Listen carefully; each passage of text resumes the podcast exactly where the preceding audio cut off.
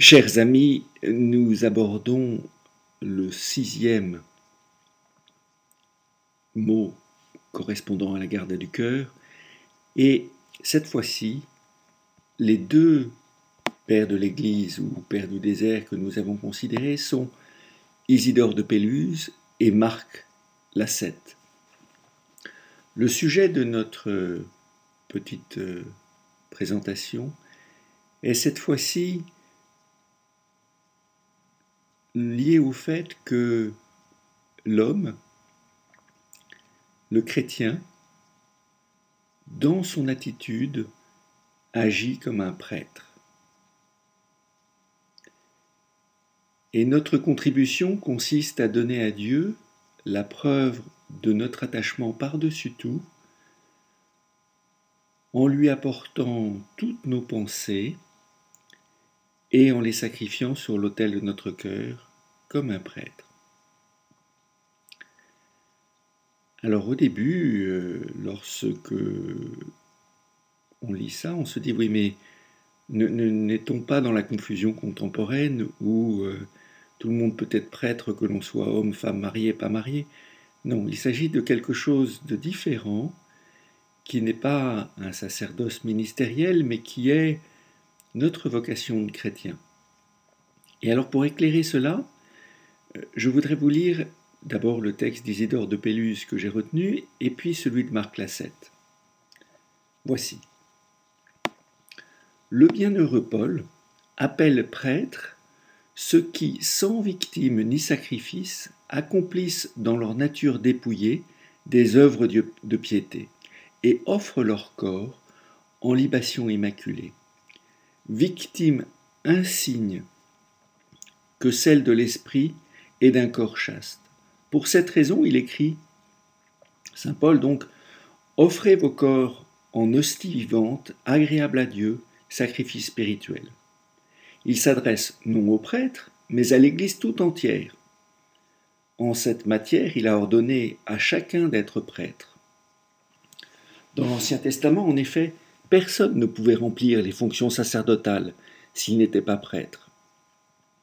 Néanmoins, au temps de la Pâque, chacun était investi de la dignité sacerdotale, puisqu'il immolait la victime.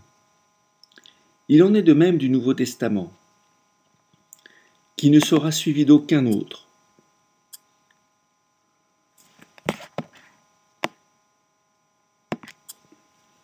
Ceux qui ont le pouvoir d'offrir un sacrifice non sanglant sont prêtres, mais chacun est ordonné prêtre de son propre corps, non point pour exercer le gouvernement des sujets, mais pour dominer ses passions et faire de son corps un temple saint et chaste.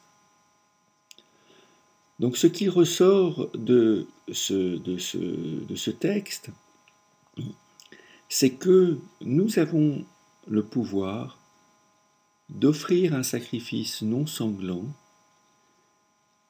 étant prêtre de nos propres corps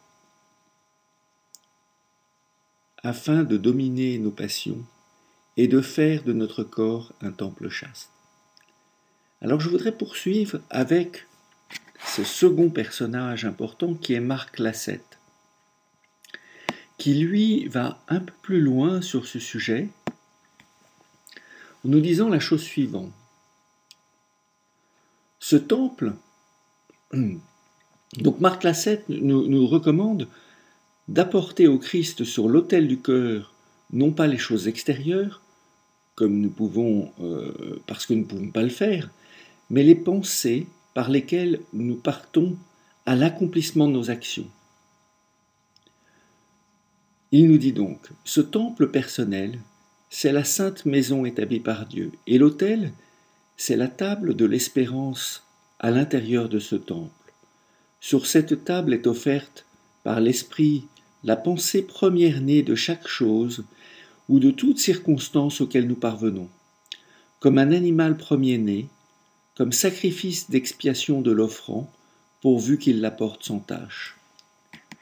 Ce temple se trouve par-delà l'iconostase, où le Christ est entré pour nous en précurseur, habitant en nous depuis le baptême, si nous ne sommes pas des chrétiens indignes. Ce lieu secret est l'endroit le plus intime, le plus caché, le plus pur du cœur.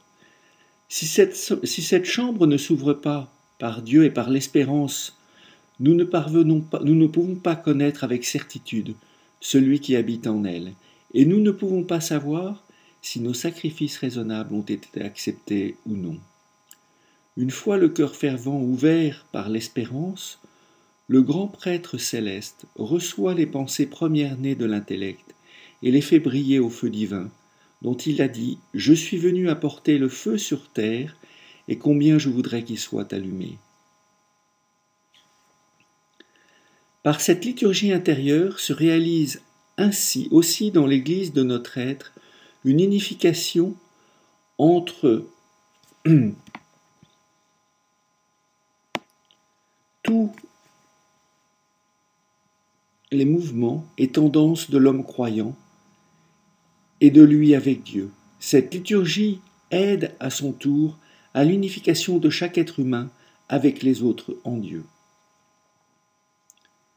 Voici donc, nous avons fait le tour avec ces deux pères de cette pensée que, selon laquelle, eh bien, dans notre garde du cœur, il n'y a pas simplement à se défendre de l'extérieur, de la tentation, mais il y a comme une relation personnelle au plus profond du cœur qui s'établit avec Dieu et qui consiste à apporter à chaque instant notre créativité intérieure, nos, nos pensées qui vont se transformer en action et de les mettre sur l'autel de notre cœur, de les offrir à Dieu, pour qu'elles soient à sa gloire, pour qu'elles soient dans la dignité, pour que ces pensées euh, soient toutes orientées vers le Seigneur.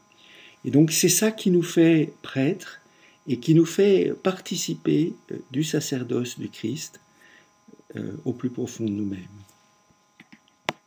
Voilà, bonne journée.